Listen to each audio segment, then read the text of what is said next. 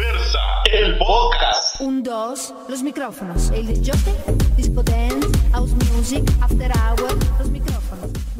Bueno, buenas tardes a todos los amigos y amigas que nos están viendo y que siempre nos están siguiendo y sintonizando de acá en Revista Diversa a través de nuestro podcast. Ya me hacía mucha falta, Javiera, de, de poder verte nuevamente, ¿verdad? En estos cada 15 días de nuestro espacio de, de salud mental.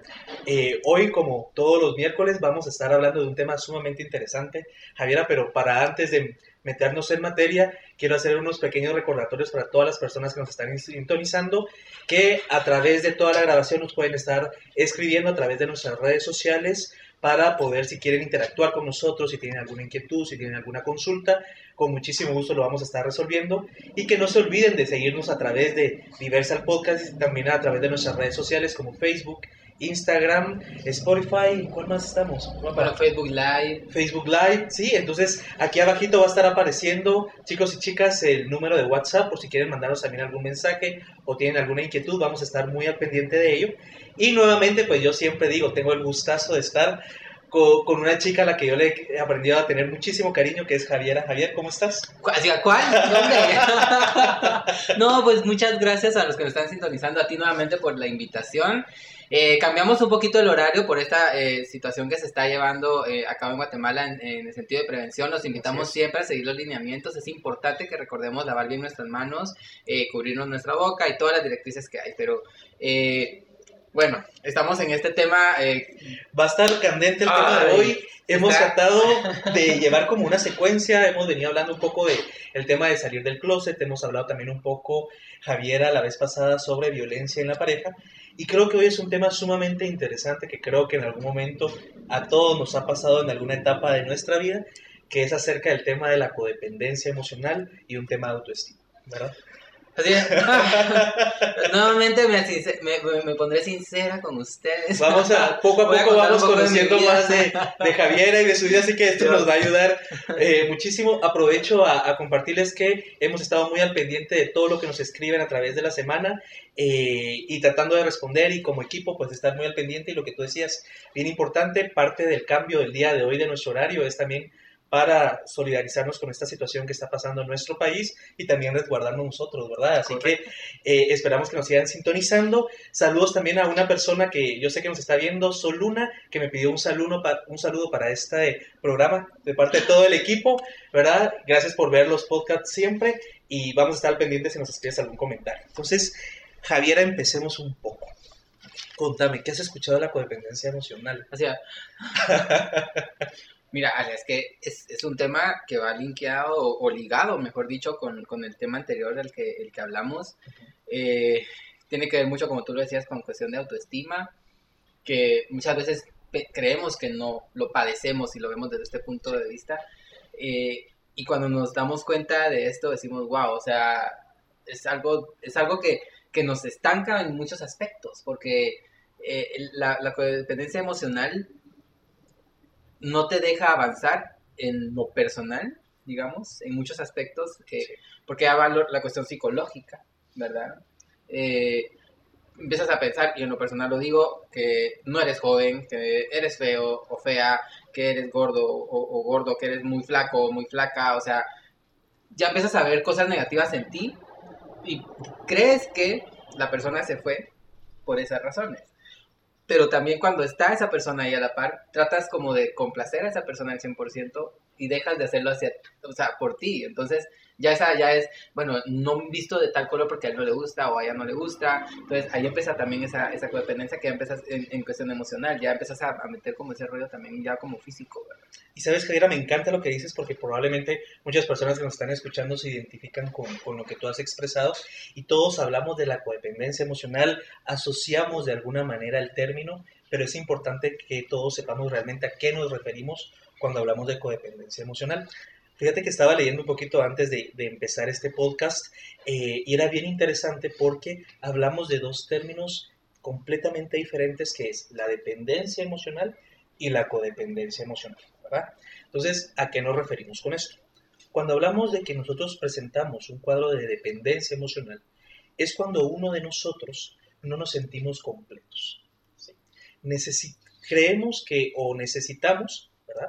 Eh, que exista otra persona que nos venga a llenar y nos venga a completar porque nosotros no nos sentimos completamente suficientes de funcionar a nivel emocional y a nivel funcional de una manera sana y adecuada.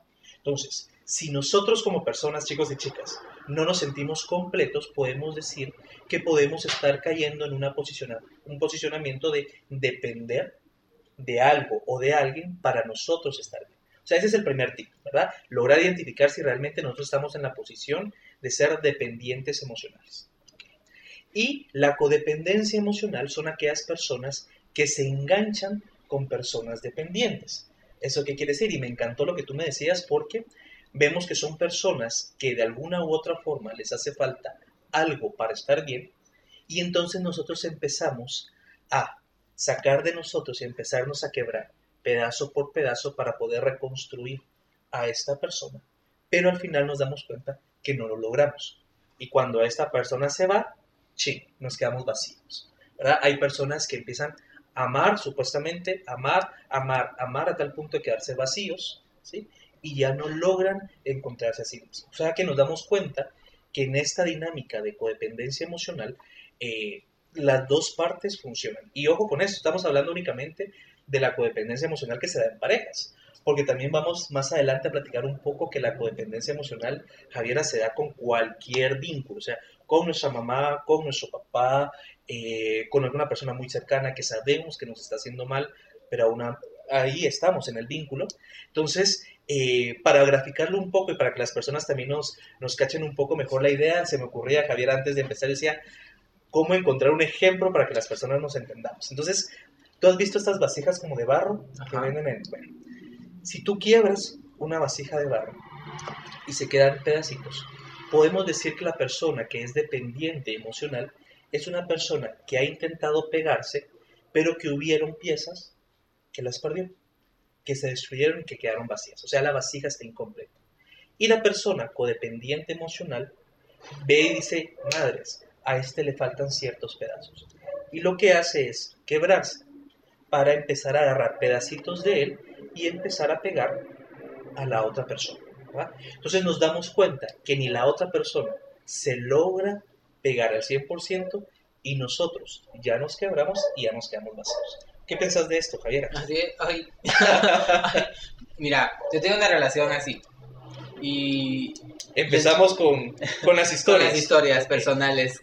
hoy, hoy en historias personales con Javier. con Javier. Eh, y es bien duro porque no te das cuenta de eso, de, de, darle a la persona para llenarla. O sea, y a veces uno dice, es que soy muy bueno, o yo soy un novio muy bueno, una novia muy buena, y, y lo estoy ayudando, la estoy ayudando porque veo que está mal, y empezás a, a, ceder y a dar y, y, esta persona tampoco fluye, entonces te estanca emocionalmente y, y, se empieza a crear hasta una toxicidad, digámoslo así, en la relación, porque esta persona no está cómoda contigo, pero depende de ti y tú te conviertes en una persona codependiente de la persona porque entonces estás dándole más para que esta persona esté bien y al estar supuestamente esta persona bien, tú consideras que vas a estar bien tú, pero te descuidas a ti mismo o a ti misma. Entonces es así como, ¿qué estoy haciendo en este momento? no, nos damos, o sea, no nos damos cuenta. No nos damos cuenta y sabes por qué es lo complicado. Eh, es una línea bien delgadita porque me encanta lo que tú dijiste cuanto a empezamos a dar y empezamos a dar eh, con tal de hacer una relación sana de pareja. Pero este famoso altruismo que se da en una relación de pareja, si bien es cierto, a la pareja se le cuida, a la pareja se le mima, a la pareja se le, se le brindan detalles, a la pareja se le ayuda eh, a que salga adelante, a que somos equipo, a que vamos a resolver los conflictos juntos, ¿en qué momento podemos identificar y decir nosotros, ok, realmente estamos construyendo una relación bonita y sana de pareja o esto ya pasó a ser un cuadro meramente tóxico porque yo ya estoy cayendo en un cuadro de codependencia emocional que quiero agradar a mi pareja para que esté conmigo y viceversa. Yo necesito que la otra persona, me encantó lo que dijiste, eh, realmente no me gusta estar, pero lo necesito. Entonces sigo en esa dinámica de dar, recibir, de dar y recibir.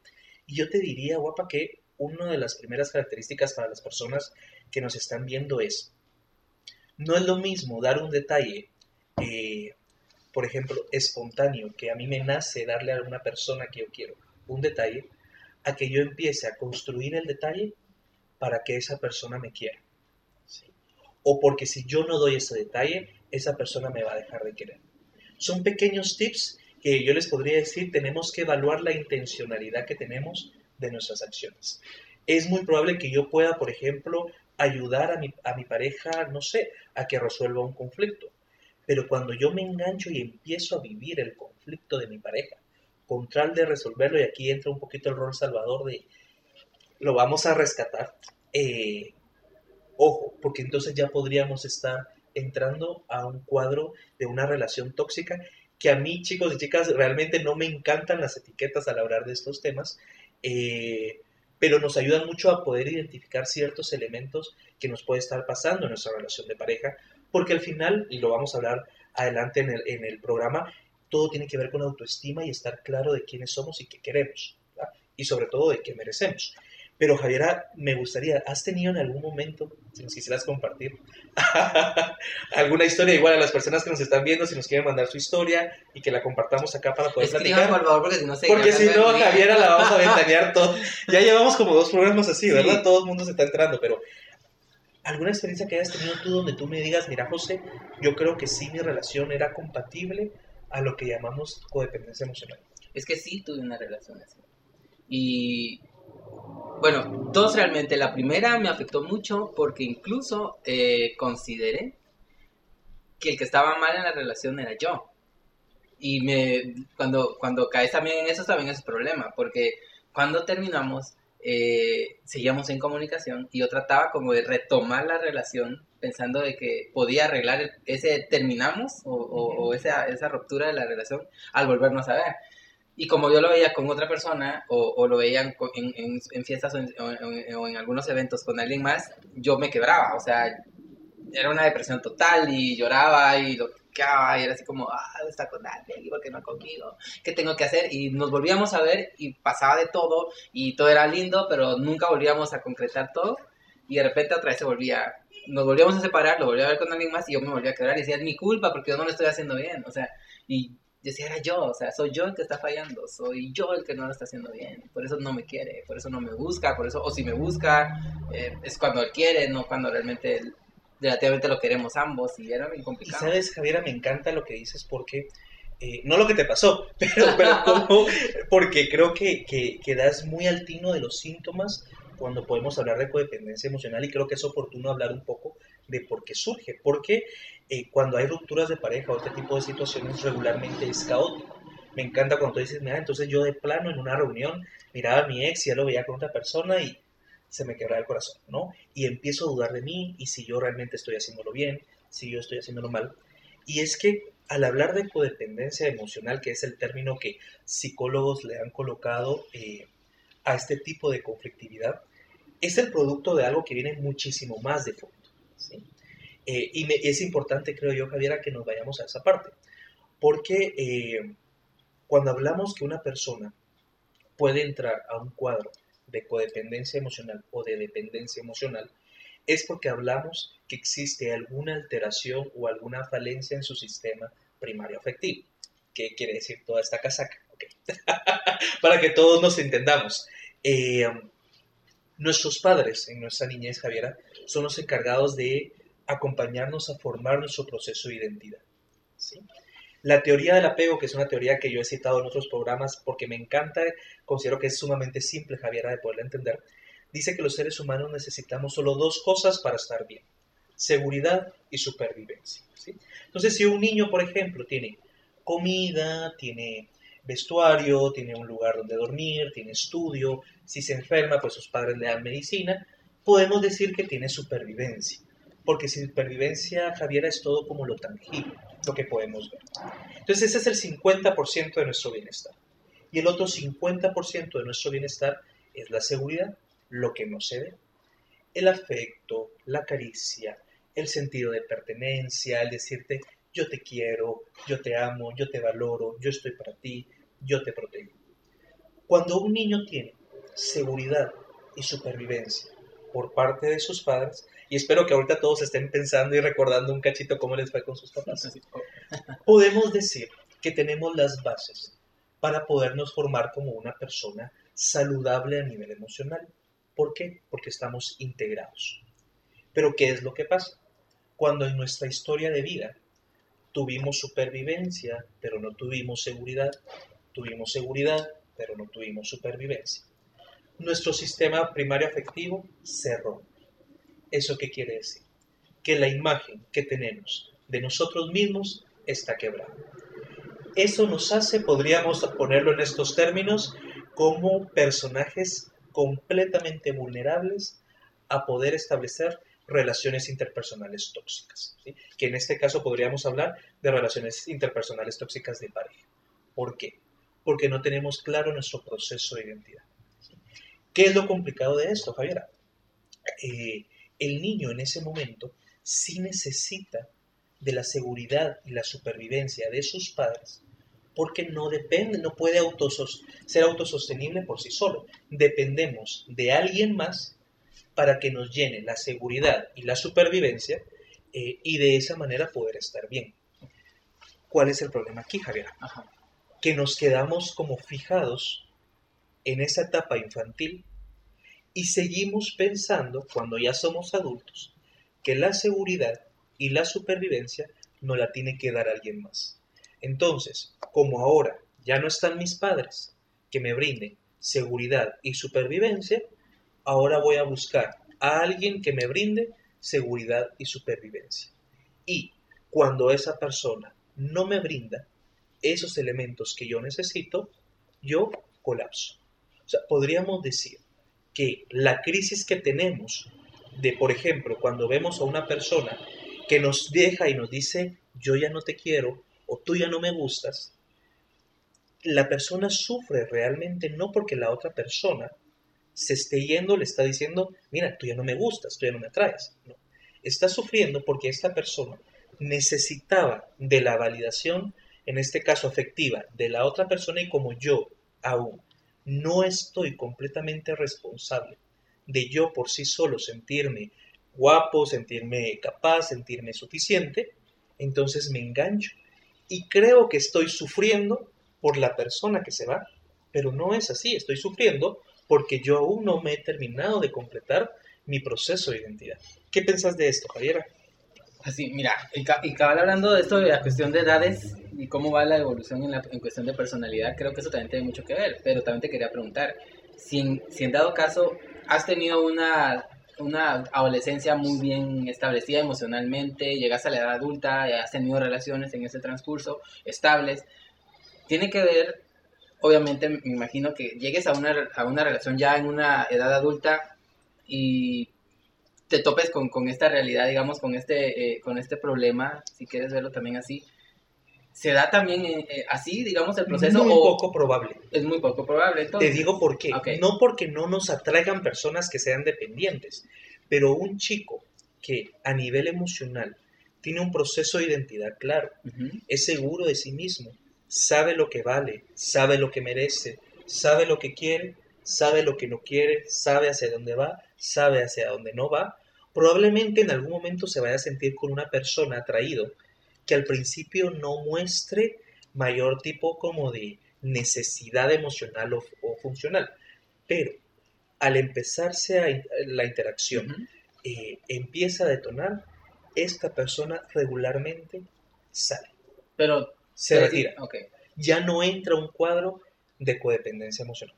O sea, sí, ya cuando hablamos de un cuadro de codependencia emocional es cuando ya está el enganche de ambas carencias. O sea que este tipo de relaciones se da más en adolescentes, digámoslo así, o adultos.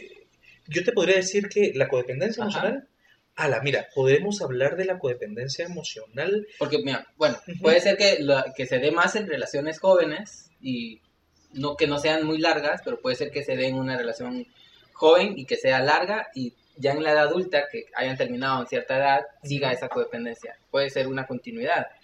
No es de que se genere solo en, en personas jóvenes o en personas adultas. Mira, yo te podría decir que, eh, vamos a ver, no tiene como algo que ver con la edad, pero sí tocas es un tema importante. Creo que los niños y los adolescentes, hablamos de niños porque ahora hablamos de relaciones como muy tempranas, Ujú, ¿verdad? Pero sí tienen más vulnerabilidad. ¿Por qué razón? ok. Como no están claros de sí mismos, es más fácil que se enganchen con esa necesidad de validación Porque no tiene- que le pueda dar la otra persona porque no es tan claro de Correcto. No, no he terminado de... Sí, hablamos de gente también de 20, de 30 y tampoco saben quiénes son. No se lo puedo pedir a un chico de 15 Yo, o era uno de ellos. es muy complicado porque eh, yo te podría decir que en la adolescencia, que es donde empiezan regularmente a establecerse las relaciones de pareja, sí se puede dar más grado de, de, vulnerar, de vulneración porque se pretende que en la adolescencia se está construyendo este proceso de identidad, aunque sabemos que después de los 18 años igual las personas siguen en su proceso de identidad. Entonces yo te podría decir, cualquier persona que no está clara de quién es, de quién no es, de lo que quiere, de lo que no quiere, de lo que merece, de lo que no merece, eh, y en el caso que hemos hablado, para nuestra gente diversa, eh, tampoco claro de su sexualidad, de su genitalidad, de sentirse cómodo con eso, es altamente vulnerable a entrar a un cuadro de codependencia emocional. ¿Por qué? Porque van a haber elementos en él a nivel emocional o de, o de supervivencia que van a estar sujetos probablemente a que otra persona o otra circunstancia venga y lo llene. ¿Verdad? Entonces, eh, es sumamente importante aquí tomar en cuenta que el proceso de identidad nos va a permitir a nosotros marcar ciertos límites y lo que tú decías, que me pareció una excelente pregunta, eh, si tú estás claro, lo más probable es que no entres en un cuadro de codependencia. ¿verdad? No va a pasar. Tal vez no va a pasar o no lo vamos a decirlo tajantemente, pero la, el nivel de probabilidad es muy poco. Y pues que te des cuenta a tiempo. Y, y hablando Venga. de ese tiempo, ¿en, ¿en qué momento nos damos cuenta? En lo personal, yo me di cuenta después de dos años de depresión, te lo digo, que yo lo seguía viendo y era para mí mal. O sea, yo empecé a darme cuenta en lo personal cuando lo veía y me, me, destruía. O sea, lloraba, pasaba depresión, o sea, me ponía mal, me encerraba. Mis amigos que me ven, seguro, ellos pueden dar fe y legalidad y me lo dicen. Es la peor etapa que te he conocido, Javi. O sea, ha sido la peor etapa. Porque sí, sufrí mucho. Y hasta que entendí que yo estaba mal, no él. Fue como, guau. Pero ¿hay algún parámetro de poder decir, estoy en este punto y puedo librarme de seguir en esa toxicidad o en esa codependencia? ¿Hay algún esquema o algún, no sé, como te digo, parámetro para determinarlo? A la mira, me encanta lo que me mencionas. Ay, miren, ya nos están mandando mensajitos, qué emoción. Y ahorita los vamos a leer, chicos. Para responder a tu pregunta, Javier, que me parece muy interesante, creo que es importante establecer tres fases. Antes de entrar a una relación, durante la relación y después de la relación. Que hablábamos un poco detrás de cámaras con el equipo y escuchábamos historias de que habían diversos tiempos que había costado superar a la, a la expareja y demás. Podemos decir, ok, ¿qué es lo que pasa antes de entrar a una relación de pareja? Si yo estoy claro en quién soy, Javiera, probablemente voy a tener mejor capacidad de establecer límites y un filtro. No es que uno se vuelva mala taza, pero uno ya empieza a tener cierto grado selectivo para poder ver con quién vincularse y con quién no. O bien ubicar a las personas en el tipo de vinculación que tú quieres, como por ejemplo, mira, probablemente yo no puedo ser tu pareja, pero podemos ser amigos, o probablemente no podemos ser ni siquiera amigos, pero podemos ser buenos compañeros de trabajo. ¿Por qué? Porque la persona está muy clara en cuanto a quién es y entonces está muy clara en quién quiere tener al, al lado como pareja. ¿Por qué, Javiera? Y eso es un tip que necesito que todos lo tengan. Tu pareja es reflejo de lo que tú crees merecer. Tú debes de voltear a ver a tu pareja y decir, sí, yo merezco a esta persona. Tu pareja es reflejo del amor propio que tú puedes tener. Entonces, si en este predio de la relación no tenemos claro quiénes somos, qué merecemos, cuánto valemos, empezamos, aquí entramos a una relación de pareja donde nuestro proceso de selección con la persona no es el adecuado. ¿Por qué? Porque yo me estoy vinculando a través de la carencia. Hay una frase para las personas que juegan como juegos de azar que dicen, quien juega por necesidad pierde por elección. Si yo no estoy claro, estoy altamente vulnerable a toparme con cualquier persona y a engancharme con cualquier persona eh, porque realmente yo no sé qué es lo que va. Mira qué interesante. Sí. Ay, condenado. y, y lo que tú decías que me encanta que es la tercera fase. La codependencia emocional no se da posterior a la ruptura de pareja. Creo que ahí muchas personas pensamos que si no hemos superado a nuestra expareja es porque todavía tenemos un cuadro de codependencia emocional. Desde el momento que una de las partes decide ponerle un límite a la relación de pareja, está saliendo completamente de ese cuadro. Vamos a iniciar un proceso psicológico completamente diferente.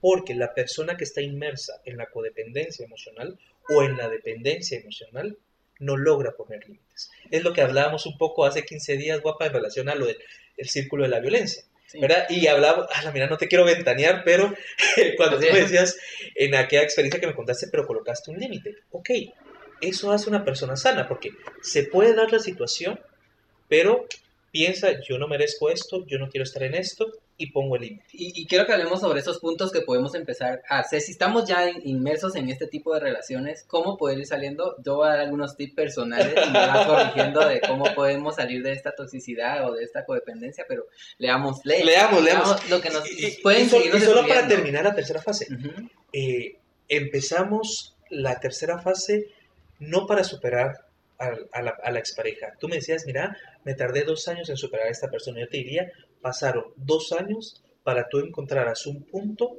sano de amor propio. ¿sí? No es que no hayan superado a su pareja, es que ustedes no se han sanado a ustedes mismos, ustedes no se han completado a ustedes como personas, ustedes no han logrado un proceso de identidad. Y eso, Javier, es bien complicado, porque cuando hablamos que una persona, no sé, lleva siete años, ocho años y todavía piensa en su expareja, todavía le afecta, eh, ¿eso qué quiere decir? Que la persona sigue estando igual de quebrada como la referencia de la vasija, con las mismas piezas faltantes, y no ha logrado construirlas, o peor aún, que es lo que hacen la mayoría de las personas, buscar a otra persona que se quiebre para que las empiece a pegar. Vamos a empezar, hay un saludo. Ah, bueno. Luis Porras, hola José, sos lo máximo. Por favor, da ideas para las personas que están en casa para que no terminen loquitos y puedan conservar la calma. Ok, me imagino que esto es por la situación del coronavirus, digo yo. O bueno, vamos a dar yo algunos casi tips. termino loco. Otoniel Morales, son los mejores, José y Javiera. Y gracias, Otoniel, un abrazote. Martínez Neto dice, hola, saludos al panel. Otto René Félix dice, hola, saludos al panel. Él sí nos pregunta, ¿en qué momento se da cuenta uno que ya es codependencia hacia la otra persona? Mira, es bien complicado un punto que podamos tomar de referencia, pero creo que lo hablábamos un poco hace 15 días en relación al tema de violencia. Si el amar al otro implica dejar de amarnos a nosotros mismos, automáticamente puede ser el primer como warning o alerta, decir algo no está funcionando. o la justificación de los de, de- esos momentitos que decía yo me gritó pero ya le pasa o llegó enojado me tiró las cosas ya le pasa y de ahí empieza Ese podría ser uno. Eso que tú me dices es bien importante, podría ser un segundo tip. Cuando el actuar o el reaccionar del otro depende de lo que nosotros hagamos. ¿sí? Si una persona quiere quererte, te va a querer. Si una persona no quiere quererte, no te va a querer.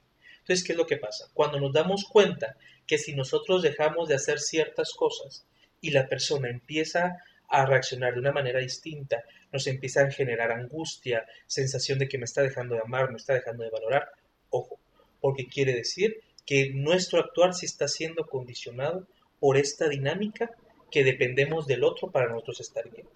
Tercero, algo bien importante, yo siempre les digo, eh, no sé si tú alguna vez has hecho dieta en la vida, yo no mucho, la verdad, Digo, pero cada, cada 15 días me meto una nueva pero a veces he escuchado a algunos nutricionistas que de siete días de la semana dan un día eh, como de comida libre. Creo que a nivel emocional también nosotros necesitamos un día para realmente reflexionar todas las semanas cómo estamos nosotros emocionalmente, cómo nos llevamos nosotros con nosotros mismos, qué pasaría si esta persona ya no estuviera, qué pasaría si el día de mañana esta persona nos dice, sabes, eh, Javiera, pues ya no te amo, ya no quiero estar contigo, terminamos la relación, yo cómo quedaría. Si en ese momento que nos cuestionamos esto, nuestro cuerpo empieza a manifestarse con, sen- con sensaciones de angustia, de ansiedad, de extrema tristeza, pensamientos, nosotros le llamamos pensamientos de túnel, que es que yo no voy a poder salir adelante, eh, yo no voy a poder estar sin esta persona, ¿qué voy a hacer sin esta persona? Podemos decir, ojo, ya estamos dentro de una relación tóxica. Ahí empieza la, la alerta el, el-. La bocina, ¿cómo se le llama esto? Eh, a dar vuelta a la luz roja así. Completamente. Y que ojo, y yo te decía, Javiera, que no solo a nivel emocional, porque también pasan personas que son dependientes a nivel económico, a nivel de supervivencia.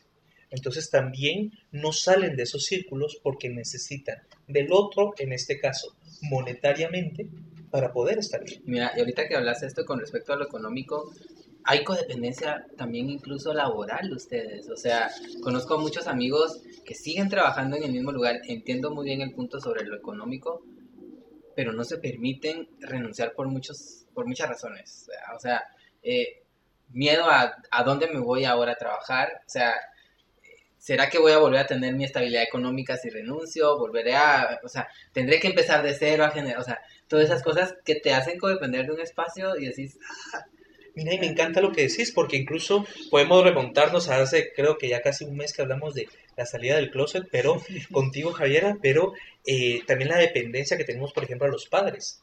Todavía necesitamos la validación de mamá, todavía necesitamos la validación de papá. Entonces, ¿qué hacemos? Yo no salgo del closet, yo no me identifico plenamente con mi identidad, yo no me identifico plenamente con mi sexualidad, porque yo sigo dependiendo, en este caso, de que mi madre me apruebe, que mi padre me apruebe, que mi sociedad me apruebe, que mi círculo cercano de amigos me apruebe. Entonces nos damos cuenta que el posicionamiento de dependencia, que es lo que yo te decía al principio, más allá de hablarlo como de codependencia emocional, y aquí vamos a ingresar un poco el tema de autoestima, es simple y sencillamente cuando las personas no sentimos que somos capaces de ser autosostenibles por nosotros mismos. Si una persona no se considera capaz de a nivel emocional y a nivel económico funcional poder sobrevivir, poder estar en la vida sano, tranquilo y en paz, automáticamente de alguna u otra forma manejamos cierto grado de dependencia. Que para los menores de edad que nos están escuchando, chicos, chicas, adolescentes, eh, en su caso hay una enorme excepción. ¿Por qué? Y para mí es importante que lo sepan. Eh, a nivel legal, incluso a nivel eh, neurológico, también hay ciertas limitantes porque ellos sí están aún condicionados en esa postura de dependencia. Pero ya cuando somos adultos, ya cuando podemos tomar decisiones de vida, ya cuando podemos elegir qué queremos, qué no queremos, qué nos conviene, qué nos conviene, qué no nos conviene, eh, ahí sí ya podemos caer, Javiera, en un cuadro de co- completa dependencia, que para el tema que estamos hablando hoy, pues de codependencia emocional en la pareja, ¿verdad? Eh, cuéntame, ¿has escuchado alguna otra historia, alguna anécdota cercana que tengas, Javiera, en relación a esto? Mira, eh, creo que hay muchas historias. eh, creo que la mayoría las hemos vivido en una etapa de nuestra vida donde, como tú lo dices, emocionalmente no estamos estables, estamos en ese proceso de, formación de nuestra personalidad. Entonces, lo he visto con muchos amigos eh, que, no logran, a- ¿cómo se llama? Eh, poder superar a una, a una persona y regresan incluso con esta persona y siguen los conflictos y siguen los Y se vuelve un círculo Y- vicioso. y ajá, y entonces es, es eso que me voy y regreso, me voy y regreso, o peleamos, me voy y regreso, peleamos, me voy y regreso. Entonces es como, como muy complicado, pero con todas las líneas que tú has dicho con respecto a, a los puntos a tomar eh, para, para poder determinar, me, vino, me viene a la mente ahorita con lo último, con, con la familia, que incluso eh, esta persona vivía con, con sus papás, y vivía su pareja, me, me comentaba, me decía, mira, es que yo, cuando iban a terminar, yo creo que, que él, él ya, él ya se cansó de mí, pero no quiero que se vaya por mi familia. O sea, ya incluyó a la familia en, en, en la relación, porque es que ellos lo quieren. Yo no quiero que, que él se vaya porque mi familia va a sufrir. Entonces, ya no aceptaba su sufrimiento, o sea, sino ya ponía a la familia como es la cara del sufrimiento a mi familia. Yo decía, pero tu familia es tu familia, no es su familia. Él se incorporó a la familia. Entonces, en ese punto, quiero que tú también me, me digas cómo poder, en, ese, en ese sentido, poder determinar un desligue, digamos, cuando ya vivís con tu pareja, si hay dados casos que ya viven con la familia que abiertamente pues ya han aceptado y permiten que estén, ¿cómo poder superarlo? Porque creo que es hasta más difícil. Por supuesto, mira, eh, y es aquí un tema, me encantó lo que tú decías igual antes, que lo podemos correlacionar ahorita, porque en la tercera fase, cuando hablamos de antes de entrar a la relación, cuando ya estamos y cuando decidimos poner un límite, le tenemos mucha resistencia a vivir un proceso de duelo. Eh, el ser humano no, no nos han enseñado a, a, experimentar de una manera sana, por ejemplo, la tristeza, eh, todas estas emociones que pensamos que son como emociones malas o emociones negativas, y es que son emociones igual de sanas. Creo que una persona que tiene un proceso adecuado de identidad, una persona, repetimos nuevamente, con su seguridad y su supervivencia bien claro, va a ser una persona que sabe que necesita poner un límite y no importa lo complicado que pueda ser vivir ese proceso, pero sabe que es lo mejor para estar bien y no se va a enganchar. Pero una persona que le huye a ponerle un límite porque mi familia va a sufrir, porque mi mamá se volvió súper cuata de él y hasta le va a seguir hablando, eh, hasta le cae mejor mi pareja que yo le caigo a mi mamá, eh, cuando, cuando tenemos recuerdos, cuando tenemos experiencias. Eso nuevamente es evidencia. Tenemos Javiera, fotos en Facebook con sí, Eso también es evidencia, Javier, al final, de que hay alguna situación de autoestima y de nuestro proceso personal que no está sano. ¿Por qué? Porque entonces es ahí donde empezamos nuevamente a dejarnos de amar por amar a alguien más. Y eso es completamente tóxico. Algo sano es cuando tú tienes la capacidad de que por mucho que ames a la otra persona, y lo hablábamos un poco fuera de cámaras, pero aún así tú sabes que eso no le sienta bien a tu vida, que no va en tu línea de vida y tú ya estás claro en lo que quieres, por mucho que sea eh, lo más complicado y doloroso a nivel emocional, una persona sana puede poner un límite y vivir un proceso de duelo. La persona que no está sana a nivel emocional hace todo lo posible por aferrarse, aunque eso le esté lastimando. Entonces se da este como este ejemplo que pasan en muchas gráficas que me parece como muy interesante, pero no sé, Javiera, si en algún momento has tenido la oportunidad como de, de tocar como de estos lazos que usamos a veces para tender, Sí. pero no los de plástico, sino los, los de... de, ¿De qué material será ese? de lazo. De lazo. Está Ajá, como material de lazo. palín. Ah, maguey. Maguey, ah, Ah, miren bueno. qué interesante nuestro equipo, ya no sabe. Muy bien, gracias por el tema. Es que yo no sabía ¿no? cómo se llamaba. Hagan este, hagan este ejercicio, si ustedes sostienen eh, este, este lazo de maguey, no sabía yo, fuertemente, probablemente va a empezar a gerenciar calor. Y si ustedes lo empiezan a jalar con fuerza y lo aprietan con fuerza, lo más probable es que su mano se empiece a lastimar. Una persona sana sabe reconocer que ese vínculo ya no va y lo suelta por muy difícil que sea. La persona que no está completa a nivel emocional se aferra y lo que pasa es que empieza a lastimarse, luego empiezan a, las llagas y empieza a sangrar a tal punto que se destruye. Entonces siempre es bien importante que obviamente van a haber vínculos que van a ser más complicados de colocarle un límite que otros.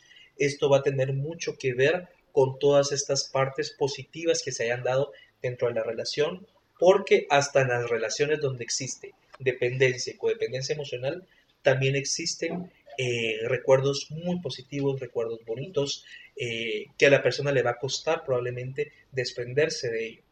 Pero si una persona está clara que su bienestar eh, personal es lo más importante, Javiera, te podría decir que va a ser capaz de soltar, por muy difícil que sea el proceso de duelo, que creo que sería un excelente tema para otro podcast, eh, cómo aprender a vivir un duelo de pareja de una manera sana, sobre todo en nuestra comunidad, eh, donde hay como mucha fluctuación de parejas, eh, o yo he escuchado muchos casos donde eh, a veces es como muy caótico los tipos de vínculos, entonces creo que debemos de aprender a separar lo que es la codependencia emocional y un duelo de pareja no resuelto. Ok. Si ya estamos hablando de que ya llevamos más de seis meses, ocho meses, un año, ya podríamos estar hablando de que ya es un duelo no resuelto, que sería otro tema a tratar. Aquí nuestro equipo nos está pidiendo que veamos algunos comentarios. Javier, hoy tenemos un montón, mucha gente nos Eh, está Es que todos viendo y están en la casa. nos está funcionando el horario, ¿verdad? Sí, el horario está bastante eh, productivo, creo yo. Dice Luis Porras nuevamente, hay todo tipo de relaciones tóxicas en la familia, los amigos, en el trabajo. Lo mejor es identificarlos. Si puedes comentar cómo reconocerlo, me encanta. Un tip que ya lo hemos hablado en otros podcasts. Si es sano, te da energía. Si no es sano, te resta energía. ¿sí? creo que es un excelente medidor que podemos tener todas las personas para poder identificar lo que es un vínculo tóxico. A mí la palabra tóxico no me encanta, pero podríamos decirlo una persona que no vibra en la misma sintonía que nosotros, ¿verdad? Entonces es como, no sé, lo podemos ver hasta en temas, Javiera, por ejemplo, con parejas que consumen alcohol, ¿verdad? Eh, personas que consumen drogas o este tipo de situaciones, a veces es sumamente complejo porque una de las partes que no consume regularmente tiende a, yo lo voy a salvar, yo lo voy a cambiar, probablemente conmigo va a dejar de consumir, probablemente conmigo va a dejar de ser promiscuo, probablemente conmigo va a dejar de, de consumir marihuana, pero ojo, esta es una situación personal que no tiene que ver, pero ojo, si nos da energía, démosle. El día que nos empiece a restar energía es donde tenemos que ponernos eh, a cuestionarnos si realmente ese vínculo es sano o no. Y que entendamos la diferencia entre poder admirar, porque la pareja también puedes admirarlo y él te puede ayudar a querer ser mejor, yo quiero ser como esta persona porque realmente me inspira el otro, a cuando ya se da una situación de que yo quiero salvar al otro o viceversa. El nivel de evolución del otro también me empieza a atosigar y a agobiar porque probablemente él no consume cocaína y yo consumo cocaína y yo en este momento no estoy listo para dejar la adicción, entonces también la otra persona me va, me va a saber tóxica porque no estamos en el mismo nivel de madurez, de vibración, y es ahí donde los vínculos se empiezan a romper. Es que por algo es psicólogo, porque está tocando temas de, relaciones que he tenido. o sea que ya vamos a empezar con las Madre Neto Martínez nos dice, eso suele pasar en parejas, pero sí cuesta superar. El dolor es como un duelo de partida, pero se supera. Sí, y yo te diría, eh, Neto, creo que en la medida que tú no trabajes directamente el superar a la pareja, sino trabajes directamente tu autoestima, qué te hizo elegir a una persona que te hace daño, qué te hizo elegir a una persona que tú realmente no mereces, qué te hizo elegir a una persona que realmente no te valora, te va a ayudar a sanar completamente. Porque si nos enfocamos realmente en la relación per se, no es en sí el problema. La situación tiene que ver con una cuestión de personalidad y situaciones no resueltas en nuestro proceso de identidad y de autoestima. Fernando Bus nos vuelve a escribir y dice, buena explicación del tema y la sanación. Falta conectar en sociedades como la nuestra. La seguridad y sobrevivencia nos han quebrado en razón de nuestra identidad. 100%. Y aquí le vamos a tirar y a veces me dicen algunos colegas, es que vos le das muy duro a los padres, pero es que realmente son los encargados de formar nuestra base. Y hablamos aquí también de una cuestión, Javiera, en cuanto a, la crisis que estamos teniendo en temas de familia. Y me encantaría también otro, otro podcast sobre las familias diversas, pero eh, ¿por qué es tan importante cambiar el concepto de familia y entenderlo como aquellas personas que brindan seguridad y supervivencia y que esta situación no tiene nada que ver con un sexo, con un género, si son dos mamás, si son dos papás, si fueron los abuelos, si fueron los tíos, porque al final los problemas de pareja son situaciones inconclusas que no hemos resuelto regularmente, por no decir al 100%, de nuestras dinámicas con nuestros padres o nuestros cuidadores primarios. Un chico eh, o una chica que recibe seguridad y supervivencia en casa desde antes de nacer, que es un bebé esperado, que durante el proceso de gestación eh, recibió un sano acompañamiento de la madre, del padre, y su formación fue sana, Javiera, eh, yo te puedo asegurar que es una persona que sus relaciones interpersonales van a estar establecidas de forma sana. Una persona, y lo vemos mucho en nuestra comunidad, una persona que tiene padres, por ejemplo, que no lo aceptan, eh, por su orientación sexual, que han tenido una crianza a través del miedo, a través de la angustia, van a ser personas vulnerables a nivel emocional que probablemente no van a establecer relaciones de pareja sanas, sino al contrario, van a ser personas que de manera tóxica se van a vincular. Eh, siguen, siguen los mensajes. Eh, vamos a ver. Daniel Santos dice, ¿cómo poder diferenciar uno de alguien cuando lo quieren por dependencia versus un sentimiento real? A la que buena pregunta. si tú ves, Daniel, y ojo, si es una persona que, primero, un paso podría ser que tú la admiras, porque a veces confundimos tanto el tema del amor, Javiera. Eh, una persona que realmente sin ti, cuando tú la empiezas a conocer, es una persona que a nivel de supervivencia es una persona autosostenible, es una persona eh, que si del, que sobrevive, por ejemplo, con su comida, con sus gastos, con su, con su ropa, va, viene, a la hora de invitar a, una cena, él va a pagar su parte o te va a invitar. Podemos decir que a nivel de supervivencia es una persona, el 50% check. ¿Por qué? Porque es independiente. Pero encima, tú empiezas a ver que a nivel emocional es una persona autorrealizada, es una persona segura que expresa lo que desea, es una persona que cuida de su cuerpo, que cuando ve su estilo de vida es congruente a una vida sana y no es una persona, por ejemplo, que ejerce conductas autodestructivas. Cuando empezás a darte cuenta, por ejemplo, que su relación anterior se dio un tiempo para sanar su relación de pareja, o no cuando tú le preguntas, mira, ¿y hace cuándo terminaste? No, hace un mes o hace dos semanas. Ayer en la noche. Ayer en la noche. ok, realmente una persona puede establecer otro vínculo de pareja en tan poco tiempo cuando ves que es una persona que realmente no pretende una relación de pareja contigo, simplemente un compartir y a partir de ese compartir surge cariño, surge amor, eh, podemos decir que son personas a nivel emocional autosostenibles. Y eso te puede dar un excelente indicador que puede ser una persona que sí es capaz de establecer un vínculo sano. Y es que eso también lo vas generando conforme vas creciendo como persona y te Así vas dando es. cuenta y te vas dando esos tropezones. Tal vez no todos tenemos los mismos tropezones, eh, digamos en cantidades, pero sí tal vez en, en fuerza y, y pues bueno, ya vas, ahí te vas dando cuenta, como tú dices, ya siendo más selectivo, te vas dando cuenta que las personas, eh, pues las que mereces, como tú dices, ¿verdad? Eh, me, me- me lo merezco, ¿verdad? Claro, veo cosas Veo en cosas esta persona, persona. que digo, pinches madres, esta persona me hace que yo quiera ser mejor persona. Esta persona yo la puedo admirar. Eh, realmente es una persona autosostenible, emocional y económicamente. Son excelentes elementos, Daniel, que te van a permitir a ti identificar una persona que es. Probablemente no podemos decir que lo es al 100%, pero sí tiene las bases de una persona emocionalmente sana y estable y que va a poder establecer una relación de pareja. Pero imagínate, y esto, eh, lo que tú decías, Javiera, importante tal vez de las experiencias que tú viviste, ojo con las conductas autodestructivas de las personas que conocemos. Y esto no tiene que ver con cuestiones morales eh, eh, o religiosas o algo por el estilo, pero una persona que, por ejemplo, tiene demasiado descontrol con la comida, demasiado descontrol con la bebida, demasiado descontrol con las drogas, eh, demasiados conflictos con sus familias, son personas que ejercen conductas autodestructivas. Si ustedes ven a una persona con la que están saliendo y de repente se quedó tirada en el bar ¿sí? de consumir, una persona que no se ama a sí misma, por simple ecuación no va a ser capaz de amar a otra persona.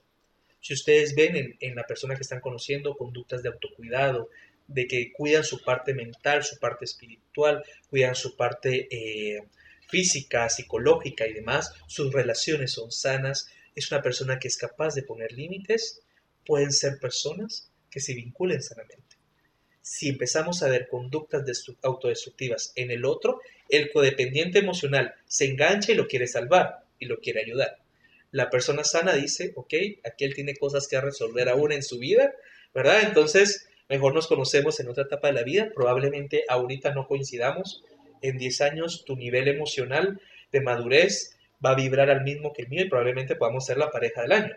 Pero en este momento nuestras sintonías no van, entonces es bien importante también identificar la conducta del otro. ¿verdad? Espero, Daniel, haberte resuelto un poquito tu duda. Vamos también con Fernando Bus. Javiera dice, el apego no lo veo como una cuestión meramente personal. Hay una estructura que provee este escenario. Sí, efectivamente, eh, el apego viene, Fernando, y tú me dices si realmente logro resolver tu, tu, pregunta, tiene que ver con la estructura que viene de nuestros padres. ¿sí? Eh, el amor y el apego es algo completamente diferente. El apego es una situación de dependencia. ¿sí? Nosotros nos vinculamos a través del apego porque no podemos autosostenernos nosotros mismos y necesitamos de algo o de alguien para poder funcionar. Un amor sano o una relación sana de pareja es cuando yo le puedo decir a alguien, mira, yo estoy completo, yo ya tengo una vida. O sea, a nivel de supervivencia, yo logro sobrevivir, Javiera. A nivel emocional, puedo pasar dos años sin pareja, que tranquilamente puedo estar un viernes en la tarde haciendo lo que a mí me gusta y un sábado haciendo lo que a mí me gusta, pero aún así, el estar contigo me da algo extra que me hace sentirme mejor como persona y yo puedo compartir mi felicidad contigo porque tú también ya eres una persona feliz y me puedes compartir tu felicidad.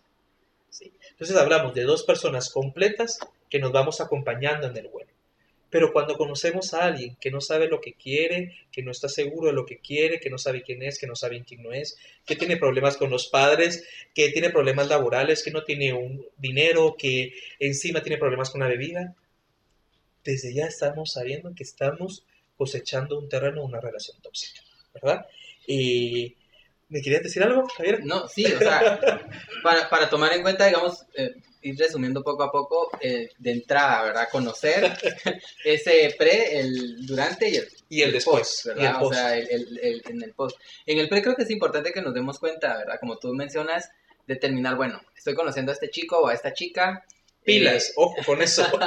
Sí, porque es algo que yo he aprendido también, o sea, muchas veces nos vamos por lo físico que es de lo primero, no vamos a decir, ay, no, hombre, a mí no me gustan guapos no me gustan guapas, a mí lo que me importa es el corazón, muchas, seamos honestos, o sea, siempre buscamos un gusto, tal vez no va a ser el mismo gusto tuyo que el mío, pero a nosotros sí nos va a, o sea, nos- a- a- digamos que personalmente nos va a llamar la atención algo físico, va, estamos bien con eso, pero tenemos que conocer también cómo están por dentro, como tú dices, 100%. cómo están emocionalmente, si económicamente les afecta, que no es porque puede ser que estés muy bien económicamente ahora con esta persona y esta persona esté bien, pero si resulta que esa persona tiene un problema económico y no lo sabe solucionar no lo sabe eh, mantener como bien emocionalmente, creo que también ahí es donde nos tenemos que dar cuenta, ¿verdad? O sea, se- y me, me encantó lo que tocaste porque me voy a escuchar bien fresa, pero hay una canción que dice, y confundimos el sexo con amor. Este pre que tú mencionas y esta parte física que también se da mucho dentro de nuestra comunidad, eh, no es que no sea importante, pero cuando estamos claros de qué tipo de vínculo queremos eh, establecer, aunque se oiga feo lo que voy a decir, pero no todas las personas son material para ser compañeros de vida. No todas las personas son material para ser pareja. Probablemente hay personas que en un momento podamos vincularnos, probablemente en una parte sexual, más no en otra parte. Pero confundimos y pensamos que con cualquier persona podemos construir un vínculo de pareja y ahí es, Javier, donde nos empezamos a desgastar. Creo que un equilibrio entre la parte física y la parte emocional al final no es renunciar una cosa de la otra, pero sí lograr el balance. Ok, estás guapísimo, estás guapísima, pero también cuéntame, ¿verdad? Cuando pase la emoción, cuando pase la calentura, dale ese tiempo, es que a veces ¿qué va a pasar después? Te lo digo por experiencia igual, o sea, nos vamos a la primera, ay, está lindo, está linda, ay, sí, ay, el amor de mi vida, con él me caso, con ella me caso, pero nos tenemos que aprender a dar tiempo también para nosotros, para saber cómo nosotros vamos a reaccionar hacia las reacciones de las personas, porque puede ser que él reaccione de, de mal manera, pero si me afecta, yo sé que también yo estoy, en ese, en ese Sí. caso tengo que poner yo el límite, no esperar que él lo ponga, sino yo. Y me encanta como- porque cabal, esto, esto que estás diciendo tiene que ver algo con lo que escribe Noé Zarate. Un placer, Noé, sal- saludarte. Dice, excelente tema, un fuerte abrazo. Dice, si lo tratas mal y sigue ahí, ¿quién es el dependiente? Ambos son dependientes. Uno por falta de afecto y el otro porque tiene una necesidad no resuelta de hacerle daño a alguien. ¿Sí? Cuando la persona se vuelve agresiva en la relación de pareja, eh, y está proyectando toda esta carga negativa en la persona, cuando a veces la persona probablemente decimos no se merecía esto, es porque hay una situación no resuelta de nosotros, probablemente que viene de nuestros padres o de nuestros primeros años de vida, que lo estamos tratando de canalizar eh, con relación a nuestra pareja, ¿verdad? O una situación, por ejemplo, que como mi pareja, mi expareja me fue infiel, entonces con este me voy a desquitar, entonces yo le voy a empezar a hacer daño a esta persona cuando realmente esta persona no y lo que merece, muchas veces pasa. ¿verdad? Entonces, ojo con esto. Más allá de hablar de quién es el dependiente o no, yo les diría, a ver, dos personas que algo tienen roto en el corazón. Algo les falta en sus vasijas. Creo que tanto uno como el otro se alimentan, ¿verdad? Del otro, pero siempre regularmente hay una persona con mayor estabilidad emocional que es la que logra cortar con el vínculo, ¿verdad? No hablamos de malos, de buenos, de victimarios, de víctimas. Hablamos de personas, hay una frase que me encanta, pero dice, los opuestos se atraen, pero los pares funcionan.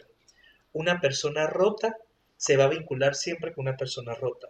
¿Por qué? Porque una persona que está completa no se va a enamorar, no se va a fijar en una persona rota. Si se fijó es porque hay algo que también no resuelto que lo hizo conectarse con esa persona. Entonces al final son dos personas en un nivel de madurez emocional que aún no han logrado consolidar un proceso sano de identidad y por ende establecer lo que implica realmente una relación de pareja, Javiera, que es un compartir. A veces alguien me decía, pero mira, los problemas son normales en las parejas. No, o sea, probablemente hay ciertas situaciones de conflicto en la cotidianidad, pero es que una relación de pareja, su sinónimo es bienestar y paz.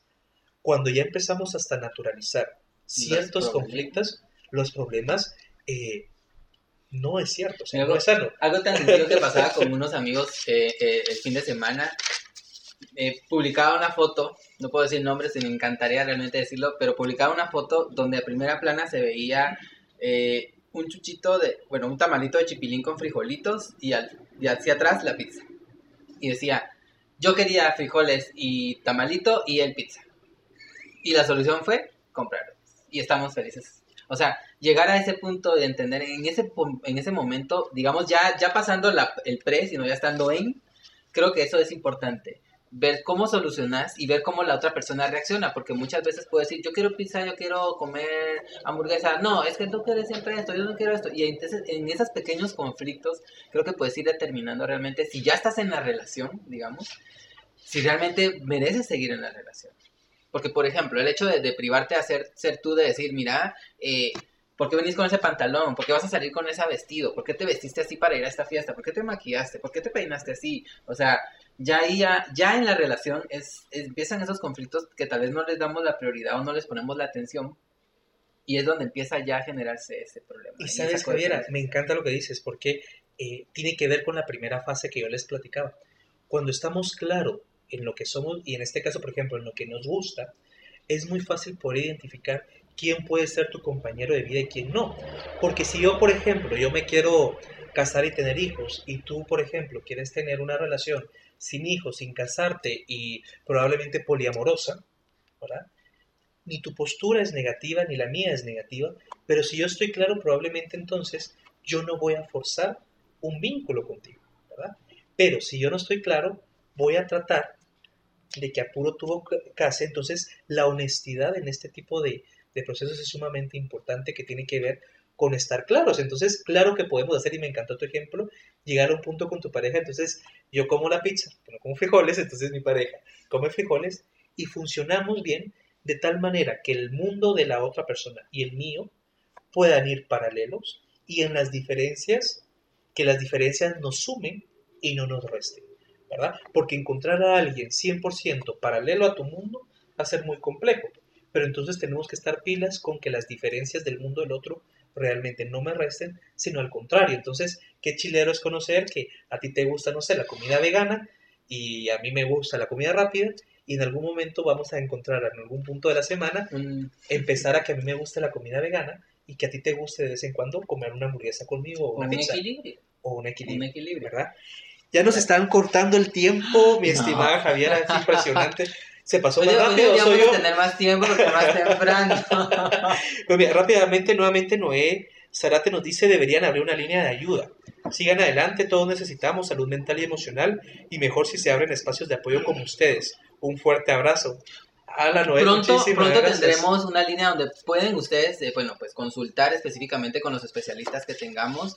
Eh, en el primer podcast pues tuvimos también a, una psicóloga, eh, sesóloga, Yoshi Alcalá, que también estará próximamente con nosotros nuevamente pueden comunicarse también contigo ya en ese cuando ya tengamos esta línea, así que estén pendientes. Igual, igual chicos, si en algún momento tienen alguna inquietud o algo, a través de WhatsApp, de inbox, de nuestras redes, de nuestras redes sociales, escríbanos y tenemos un excelente equipo de edición detrás de cámaras que ellos están muy al pendiente y yo con mucho gusto eh, o cualquier otro profesional vamos a estar contactando de tal manera de poderles brindar de manera personal algún tipo de acompañamiento, de consejería y de ayuda o lo que habíamos dicho también de redes de derivación si en algún momento ustedes necesitan asistir a un centro para poder resolver sus inquietudes.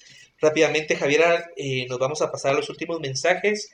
Leo Leiva dice, a mí me pasó él jugó conmigo psicológicamente al saberse amado y cuando él empezó a jugar de igual manera con otra persona y lo descubrí, pude por medio del odio matar el sentimiento, hacerle pagar de igual manera usando sus debilidades, lo que me hizo sentir mejor y liberando. Pero el proceso para eliminar el odio fue otro proceso. Eh, Leo, yo te diría algo. Para mí es muy importante en este tema que eh, empecemos a verlo, Javiera, como una situación no de buenos y malos agresores o víctimas. Eh, las personas no son malas. Si nos hicieron daño fue porque están dañados ellos. ¿verdad? Y ojo con esto, también asumamos la responsabilidad que qué nos hizo enamorarnos de alguien que nos hace daño, porque eso es responsabilidad nuestra. Creo que si nos enganchamos en ganar quién fue el que ganó, quién fue el ex que hizo desgracia y quién no, eh, quién lastimó y quién no lastimó, yo les aseguro que les va a triplicar lo complicado de salir de ese proceso. Y les va a costar el duelo de pareja infinidad, o sea, va a ser Mucho demasiado complejo. Creo que si empezamos hablando de nosotros y ver, ok, cuando terminamos esta relación de pareja que nos dolió tanto, que nos lastimó tanto, cuestionarnos realmente por qué me enamoré de ti, qué me hizo vincularte con- contigo, qué me hace todavía extrañarte, por qué estoy tan vacío que aún pasan los años y aún no me siento feliz, porque ojo, si yo no estoy feliz, otra persona no lo va a hacer. Un duelo sano de pareja, eh, yo te lo puedo decir también a nivel personal, es poder haber amado tanto a alguien muchísimo, pero aún así la vida sigue funcionando sanamente, porque cuando ya hay un deterioro laboral, académico, personal, me empiezo a de- a descuidar mi imagen, empiezo a tener conductas autodestructivas, esto, créanme, no tiene ningún pato que pagar el ex. Esto tiene que ver con carencias emocionales propias que nosotros tenemos. Un duelo sano de pareja es reconocer que podían amar demasiado a la otra persona, pero que llegaron a un punto donde tenían que amarse ustedes también, a ustedes primero, y eso implicaba dejar a esa persona. Entonces creo que si nos enganchamos en el odio, que me encanta Leo que cuentes tu experiencia, porque creo que es la experiencia de muchas personas, y en algún momento también pasamos, en algún momento en una fase como esa, engancharnos en el odio, en la frustración, en el enojo, en el coraje, en devolver el daño, daño Javiera, que esto pasa mucho, a veces no solo con, la, con el ex, sino que buscamos a otra persona para que pague el pato, seguimos replicando este cuadro de relaciones tóxicas. También Fernando Bus nos escribe, dice, reconocer vínculos es sumamente importante, gracias a ambos, linda manera de llevarnos por el tema. Muchísimas gracias Fernando por, por estarnos viendo, vamos a seguir tocando este tipo de temas cada 15 días en este espacio de salud mental. Ya para co- concluir, mi estimadísima Javiera, ¿alguna idea puntual que le quisieras compartir a la gente? Mira, lo que te comentaba hace, hace un momento, eh, algunos tips para, para tú sanar, y, y lo digo desde, lo, desde mi experiencia. Eh, bueno, ya tenemos ubicado cuál es el problema, entonces al tener ya ubicado el problema, creo que es muy importante, eh, algo que tú lo mencionaste muchas veces, es saber quién soy. ¿Quién, soy yo como persona? Eh, y determinar en ese punto de saber quién soy, que no merezco sufrir, no merezco llorar, no merezco pasar penas, no merezco, porque valemos. Cuando nos damos cuenta que valemos como seres humanos individualmente, empezamos a detectar otros aspectos más. Por ejemplo, no merezco tampoco tener a alguien, porque tenemos también eso como parte del clavo saca otro clavo, lo que tú decías, bueno, no me llenó este porque Entonces busco otro. busco otro. No, eso tampoco es solución porque nos va a hacer caer de nuevo a lo mismo o, o seguirnos rompiendo o seguir rompiendo a alguien más y es una cadena. Entonces, cuando tú estás seguro de quién eres, te das cuenta de que no, ok, el individualismo no es malo. Y es algo que yo he aprendido bastante. El darte tiempo a ti mismo, para ti mismo, después de una relación también es muy importante, sobre todo si es tóxica, porque te das esa, te das esa retrospectiva. Y entonces empiezas a entenderte a ti. Cuando ya te empiezas a entender a ti también, que es otro punto muy importante, empiezas a comprender por qué las personas o las personas con las que estás tienen ciertas actitudes. Entonces, no es que las justifiques, pero comprendes que no es la persona que mereces, pero tampoco ella merece tener una persona como tú, porque es lo que tú decías. Tú puedes estar completo, pero no, y, y te quiebras por darle, entonces buscan esos también, estas personas también buscan indirectamente, porque no es de que anden en la vida diciendo yo estoy mal y voy a buscar a alguien bien, no, pero cuando, cuando Me estás encanta seguro, lo que decís, no es intencional. No, porque no es algo que uno ande en la vida y dice, ahora te Claro. sufrir. o No, o sea, es algo que se da eh, tan natural, espontáneo. Entonces, tomar en cuenta esto. Y cuando ya detectamos estos puntos, también creo que es muy importante saber, ya sabiendo quiénes somos, cómo estamos y todo, eh, hacia dónde vamos, hacia dónde queremos ir. porque nos hace entender qué, qué quiero realmente. Y, sabes, Javiera, me encanta lo que has dicho. Hay un psicólogo que plantea y tiene una frase que me encanta, que dice que en, en un proceso de terapia y al final todas las personas terminan hablando de amor. ¿Por qué te digo esto? Creo que hemos tocado temas, salida del closet, violencia. eh, por cierto, te quiero felicitar por el último podcast, que me encantó el tuyo, ¿verdad? Ahí lo estuve viendo. Eh, ahorita estamos hablando sobre codependencia emocional, pero al final todo se resume al amor propio. ¿sí? Este famoso concepto del amor propio que es tan triado, pero de manera puntual para la gente que sepa es, es la capacidad que tiene una persona de poder cuidar su parte emocional y su parte de supervivencia. Yo podría agregarle algo y tú me dices que yo he aprendido a perdonar. Porque. Y perdonarnos a nosotros. Porque a veces podemos perdonar a nuestro ex. Ay, no lo perdono, ya pasó. Pero me quedo molesto conmigo. Entonces ya empiezo a, a pelear conmigo porque decís, ay, porque yo hice esto, por eso me pasa. ¿Por qué me, porque lo conocí en tal lugar y ese es el punto donde siempre conozco en una discoteca a alguien, dando ejemplos reales. O en el chat conozco siempre a alguien y me hago novio de alguien por medio del chat y siempre me pasa lo mismo, es mi culpa. No, muchis, o sea, perdonémonos, amémonos y sintámonos realmente contentos con nosotros y estables y, y, no sé, o sea, amarnos a nosotros nos va a permitir poder realmente amar a alguien más. Y como tú dices, buscar a alguien que realmente sea afín a nosotros, alguien que realmente vaya a nuestro nivel. Y sabes, me encanta porque, miren, ya nos, yo siento que nos estamos pasando de más y más un ratito. Decías un tema de perdonar y es bien importante. El perdonar, el concepto implica, el perdón implica no hay nada que perdonar, solamente hay algo que entender. En la medida que nosotros podamos ser capaces de reconocer los niveles de madurez que hemos tenido a lo largo de nuestro proceso de crecimiento de vida, aprender de ello para pasar al siguiente nivel, creo que estos temas como violencia, codependencia, falta de autoestima, complicaciones de salir del closet van a mermar.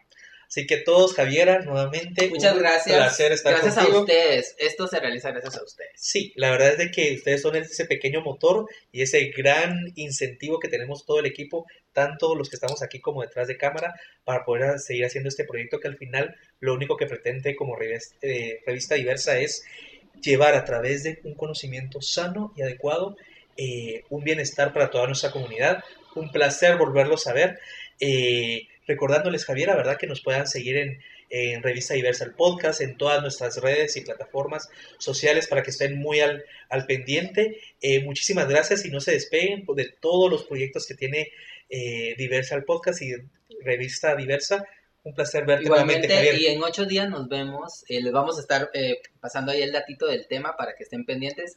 Ya nos quedamos. Creo que vamos a estar a esta hora también, cinco y media, la próxima semana, tomando y acatando las directrices que ha dado el gobierno. Recuerden, por favor, quedémonos en casa, porque prevenir nos va a evitar lamentarnos después. Y mantengamos siempre la higiene, que eso es muy importante. Lavar nuestras manitas, mantener la ropa limpita, la casa limpita, eso es muy importante, chicos y chicas. Así que a seguir todas estas directrices y pues... Un vemos. abrazote. Igual, igual. Falta que Un abrazo de lejitos. De lejitos, porque no se puede, un metro de distancia, ¿verdad? Un abrazo a todos. Chao, chao. El podcast.